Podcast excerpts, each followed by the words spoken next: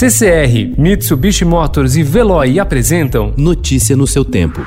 Na quarentena.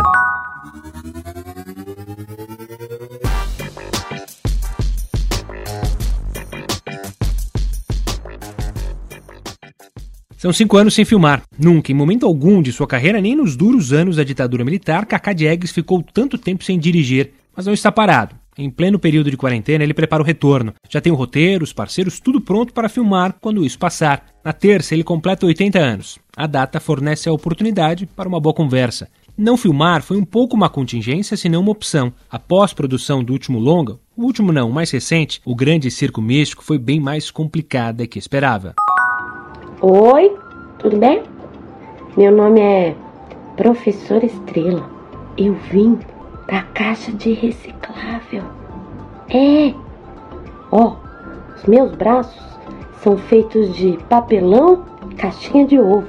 E a minha boca Atividades de culinária, contação de história, brincadeiras e artes cênicas. Tudo adequado à faixa etária entre 4 e 6 anos. A Escola Municipal de Ensino Infantil Nelson Mandela, na zona norte de São Paulo, encontrou na publicação de vídeos nas redes sociais, produzidos pelas próprias professoras, uma alternativa para manter o conteúdo pedagógico que seria aplicado em sala de aula. Os vídeos, que também têm como base o material enviado pela Prefeitura de São Paulo, intitulado Trilhas de Aprendizagem, aprendizagem passaram a ser publicados no Instagram.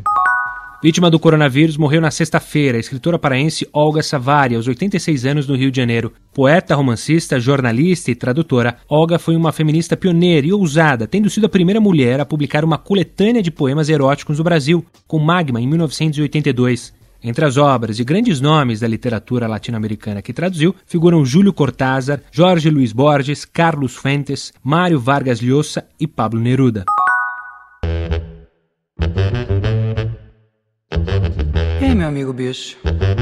Beleza? Como andam as coisas?